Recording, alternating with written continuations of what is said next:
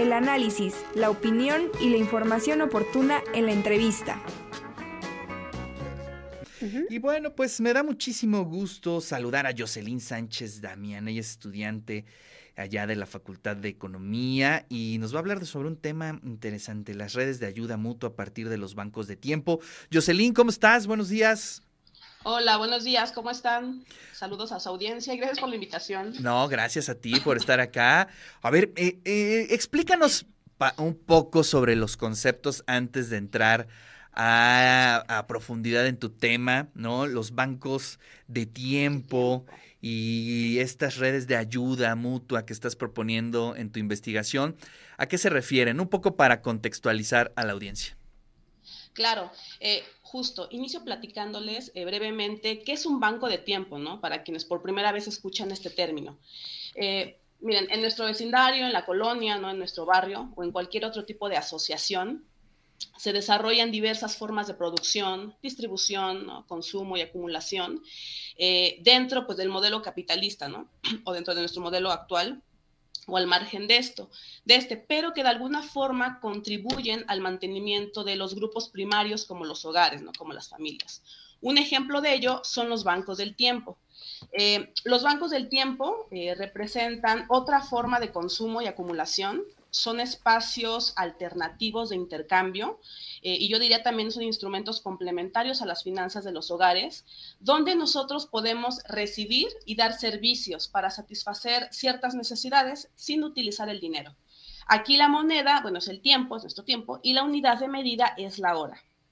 Es decir, yo pongo el servicio de los, eh, yo pongo al servicio de los demás mi tiempo, mi trabajo, mis habilidades, mis conocimientos para cubrir ciertas necesidades y a cambio de ello yo recibo horas que puedo intercambiar dentro de estos instrumentos este, denominados bancos de tiempo.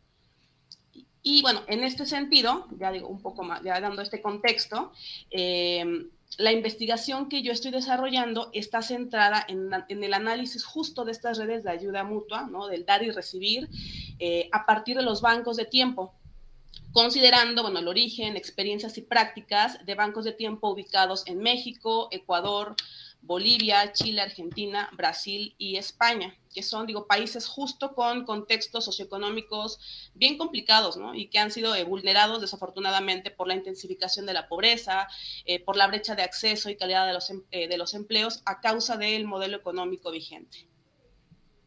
Oye, interesante. Bueno, además, sin tener como centro de tu investigación el tiempo. Te atrapé. El tiempo. Así es, ¿sí? ¿No? Que, pues no sé qué sea más escaso, si el tiempo o el dinero, ¿no? Complicadísimo. Y justo, eh, de hecho, eh, lo que, pues, la, la, gran contribución, yo lo llamo, yo, lo llamo así, ¿no? del Banco del Tiempo es redefinir, ¿no? Revalorar el tiempo de vida de las personas. El tiempo de vida, el trabajo, el conocimiento, las habilidades. Oye, Ever, entonces, eh, digamos, estos modelos, estas em, alternativas ya se están aplicando en otros países. Comentas en España, comentas en Chile. ¿Cómo ha funcionado? Y sobre todo, ¿en qué comunidades? Me imagino que este tipo de actividades entre mayor eh, fuerte sea el espíritu comunitario, funciona eh, en mayor medida, ¿no? Claro, funciona de, pues de forma más, más sólida. Mira, hasta marzo de 2021, eh, según la Asociación Iberoamericana de Bancos de Tiempo, con sede en Madrid, eh, mapeó mil bancos de tiempo activos en todo el mundo. Ah, dos plataformas digitales eh, mediante las cuales hacen intercambios virtuales o bien se gestionan las horas de los usuarios se llaman, eh, estas dos plataformas es Time Republic y Time Overflow, y también mapeó más de 150 mil personas implicadas. ¿no?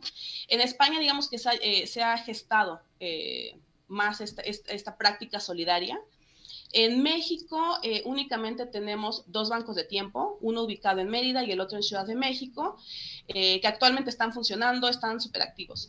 Y bueno, en el resto de países ¿no? de América Latina, este, hay, digo, no, no tengo aquí el, el, número este, exacto, eh, pero sí hay alrededor, o sea, en total unos 10 bancos de tiempo y generalmente funcionan de manera local.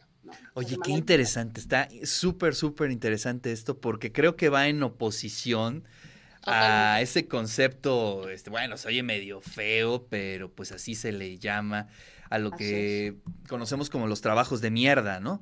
Así es, digamos, son trabajos muy bien pagados, pero pues que realmente poca gente necesita o prácticamente nadie necesita, mientras que aquí eh, son los trabajos que de manera orgánica se necesitan. Me imagino que hay mucho tema de, a lo mejor de oficios, de a lo mejor desarrollo de tecnología, pues no sé, hasta asesorías de profesores, creo que es algo importante, ¿no?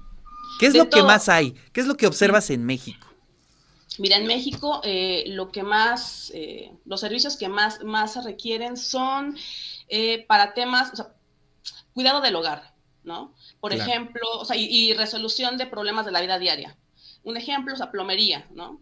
Los plomería, este, eh, también, me parece, bueno, talleres, por ejemplo, de, música, talleres de inglés, eh, hay otros hasta, diseñadores gráficos, o sea, es muy variado, pero sí, la mayoría sí están centrados en el cuidado del hogar y también en el cuidado de la comunidad, ¿no? O sea, por ejemplo, reunirse para eh, limpiar alguna calle o podar algún, algún camellón. Entonces, esos son los, los, los servicios que más, ¿no? que, o sea, que más se, se requieren. Y algo también importante que decías, aquí creo que lo, también lo, fabuloso de estos bancos de tiempo es que no monetizan, o sea, los servicios, ¿no? Como en el mercado capitalista.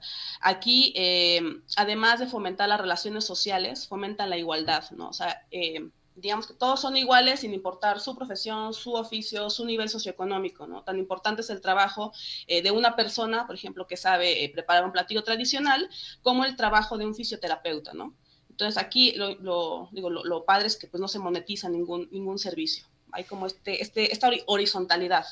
Qué maravilla. Oye, qué, gracias por traer estos temas aquí al programa, conocer un poco de lo que se está investigando allá en la Facultad de Economía. Es interesantísima esta alternativa. Y bueno, pues este, estás en proceso entonces de investigación ahorita. Sí, estoy en proceso, estoy ya unas semanas de iniciar el trabajo de campo. Eh, la idea es justo conocer esas experiencias o tocar base con gestores y usuarios de bancos de tiempo en México, o sea, de, forma presencial en México, en Ecuador y Chile, de forma virtual, bueno, en el resto de, países. E iniciaría, eh, yo creo que en unas, tres, cuatro semanas, eh, visitando el banco de tiempo en Mérida, también para conocer eh, qué están haciendo, retos, el origen también del banco, o sea, entrar más a, a detalle, ¿no? Más profundo. Qué maravilla. Oye, pues cuando lo termines, pues te das una vuelta y nos platicas. Estamos muy interesados en ese tema. Sí, sí, sí. Eh, ahí estaré, se los prometo, platicándoles los resultados. Muy bien.